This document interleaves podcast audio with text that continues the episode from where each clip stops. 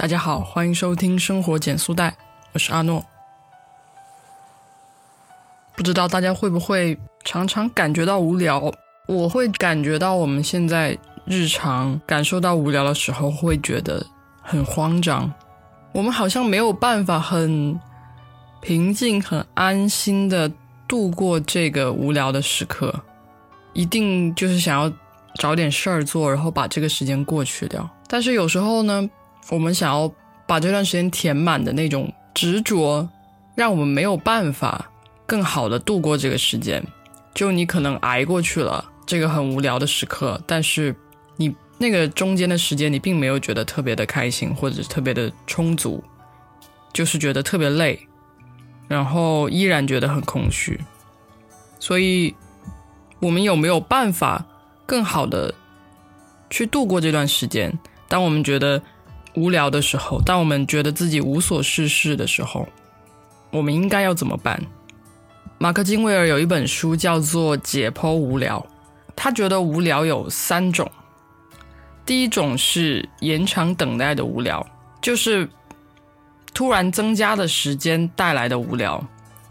我们没有准备的，比如说飞机晚点啦，高铁晚点啦，或者是你等了朋友说要晚到一点，就是这种突然。增加了时间在你的预期之外的这种突然增加的时间。第二种就是漫无目的的度过时间的无聊，指的就是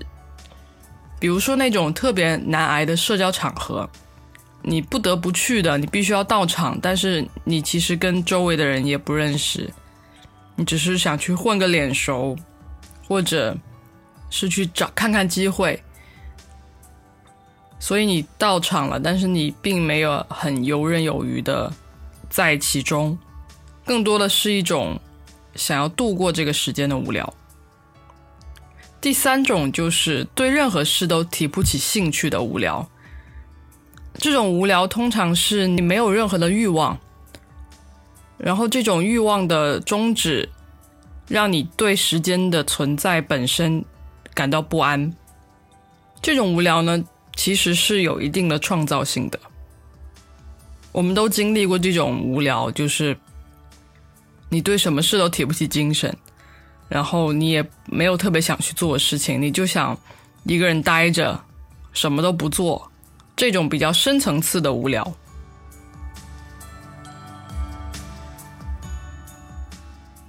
当然，我们相信大家都体验过这三种不同类型的无聊。大家可以回忆一下自己是如何去度过上面所说的这几种情况下的无聊的时刻的。躲避无聊是我们的本能，所以我们肯定是会拿出手机，然后开始刷屏幕，开始刷抖音啊，开始看微博或者找朋友聊天。我们现在有非常非常多的东西帮我们。转移注意力，让我们躲避无聊。我们的精力就时常分散在各种 App 之间。有时候你在看一篇文章，然后看着看着，你的朋友发了一条信息过来，所以你就退退出去看那个信息。他可能又给你给你分享了一篇文章，或者是分享了一个段子，然后你要去看这篇文章，或者是想要找一找这个段子相关的东西，你就跑到微博去搜，或者是跑到知乎去搜。然后你越走越远了，你不会再记得你刚刚看过那篇你看到一半的文章，所以我们所有的东西都变得非常的碎片化，而这种感觉是非常恐怖的，因为我们的自我也在开始变得碎片化，我们没有办法安心的投入任何一件事情，更不用说从这些屏幕前抽身离开，回到现实世界，我们总是忧心忡忡，烦躁不安。兴奋过度，就这种情况会让我们不断的透支我们的自我，它是一个被动消耗的过程。我们其实有时候根本没有意识到我们看了些什么。你想，你如果刷了一个小时的抖音，你可以讲出来你都看到了些什么吗？你能讲得出来你都看到了哪些有用的、有价值的信息吗？其实都没有，你只是调动了一下自己的情绪。或者是说，你只是想要有一个陪伴的东西，让自己在那一刻不感到无聊，不感到时间的停滞。但是我们的手机屏幕填满了我们的无聊，让我们没有时间无聊。实际上，它制造了更多无聊的时刻，因为这种躲避会让我们更容易感受到无聊和慌张，因为我们已经非常的依赖这种被动消耗的形式了，我们甚至很难去主动的找点什么，有时候宁愿去刷一刷抖音、刷一刷微博，都不愿意去发一会儿呆，就觉得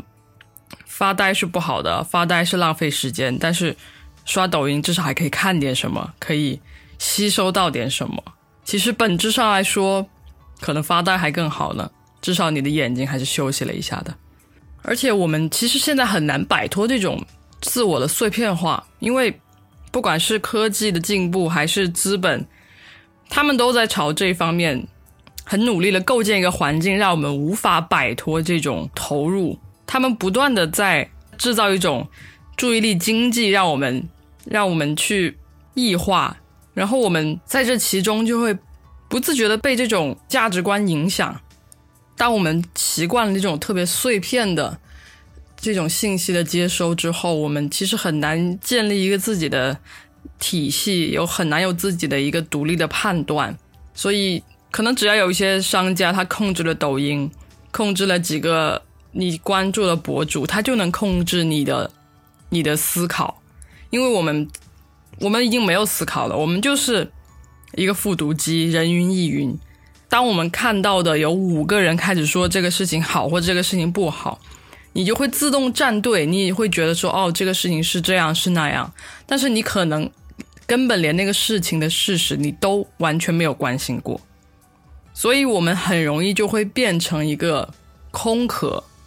又是一个。刷小视频的机器，然后又是一个没有灵魂、没有思考的空壳。然后经过这样的一种恶性循环，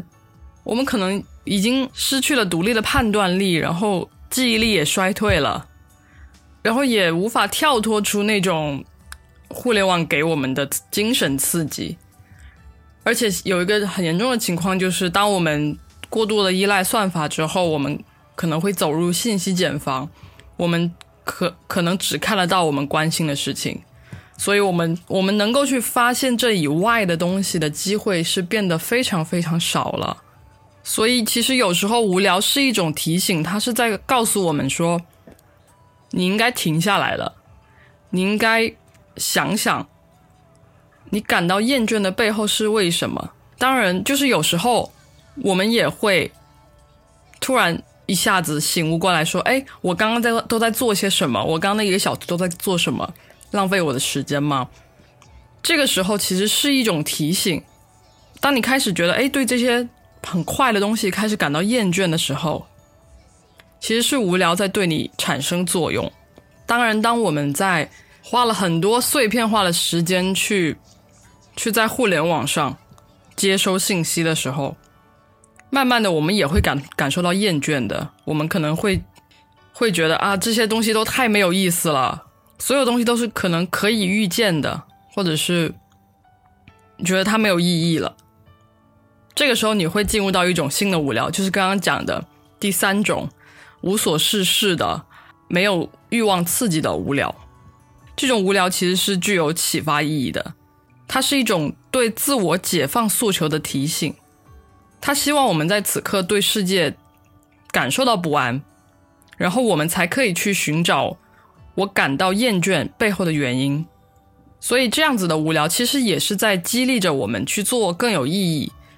更有价值的事情。我们常常有时候会觉得自己是因为想太多才进入这种无欲无求的状态的，但实际上是因为我们有了这样子的意识，我们才开始思考的。只是因为我们一开始真的想不明白，我们想不通为什么我们什么事都不想做了。原来觉得很有意思的事情，到那个时间点就是觉得特别无聊，特别没有意思。那个时候常常就是觉得特别的慌张。但是其实现在想想，这个其实是一个特别好的事情。就是我们虽然当时想不通，虽然当时很痛苦，嗯，很多人会说你。是因为太闲了，想太多。但是其实它是一个能够驱动你去主主动做一点事情，跟驱动你找到一个目标的很好的时间点。当然，有时候我们可能还是会回到那种那种时候，我们可能就是应付一下，就不去想了，然后又回去做那些大环境或者是大家大众都在做的麻痹自己的事情。那这样子其实就是很糟糕。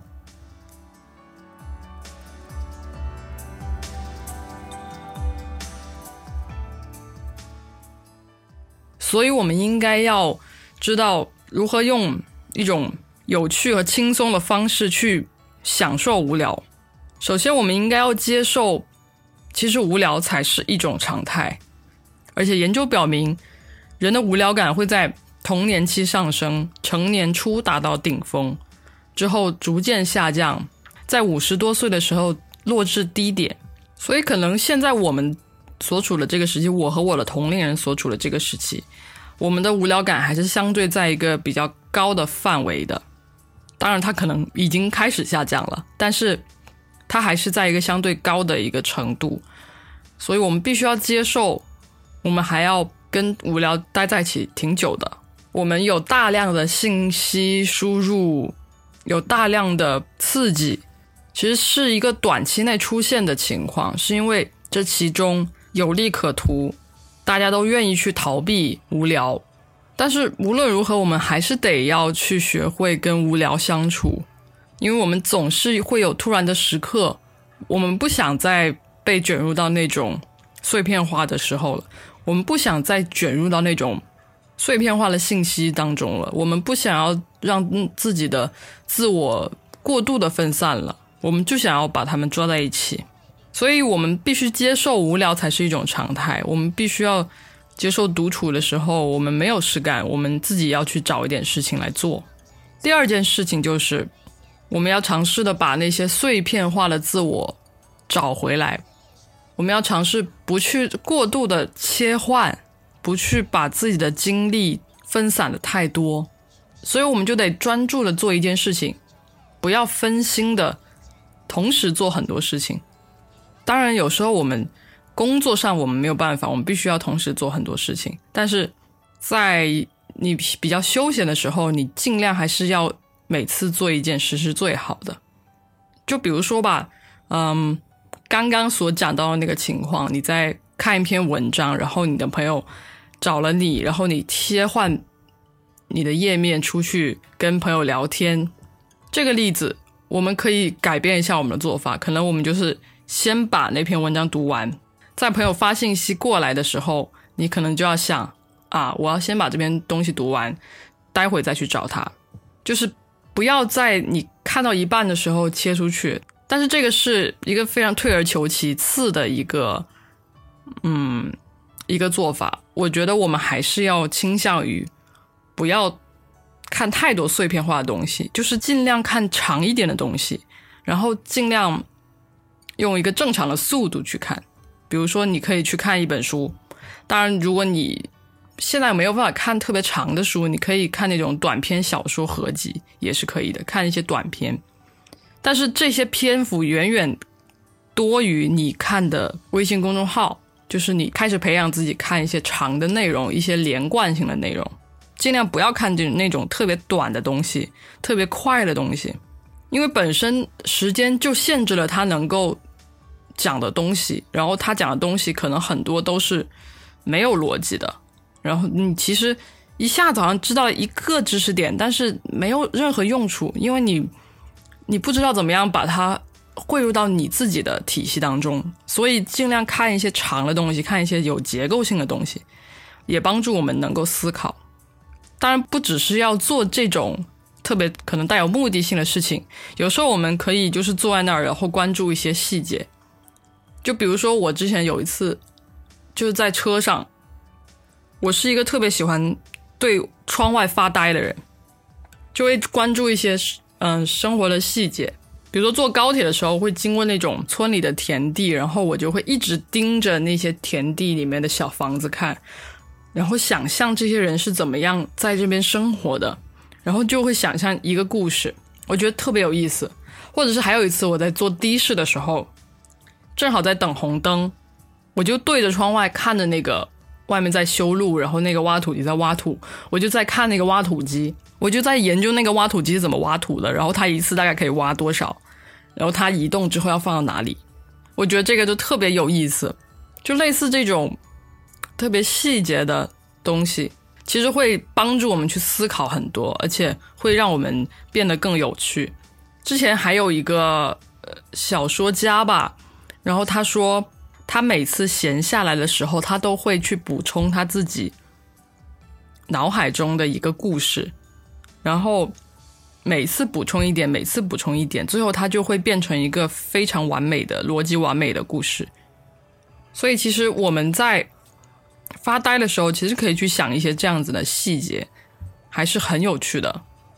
第三个就是就是去思考，其实像刚刚说的那种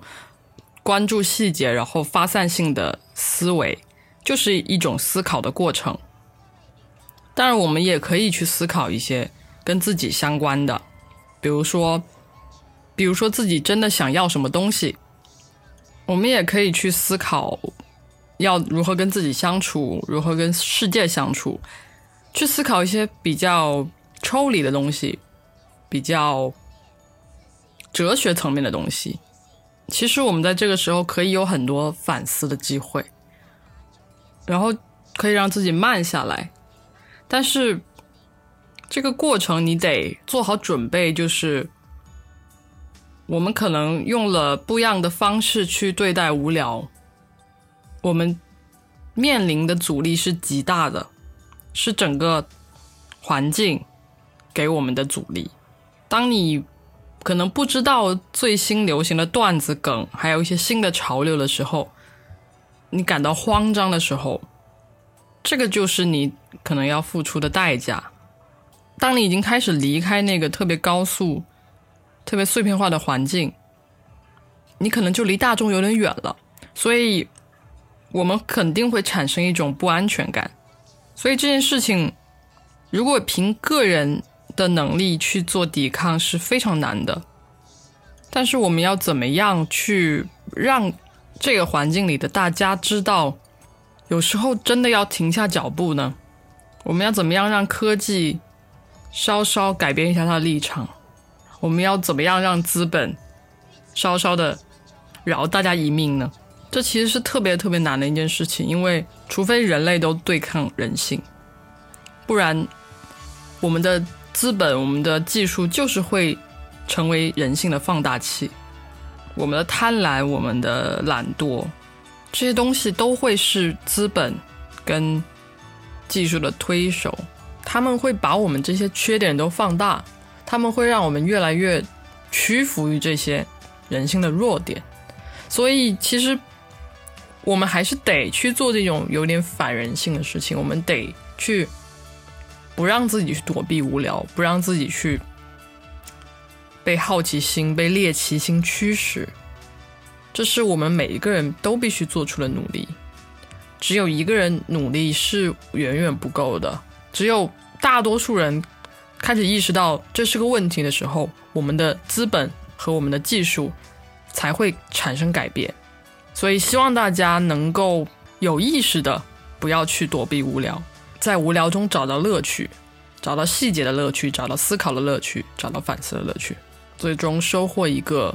充实的无聊时刻。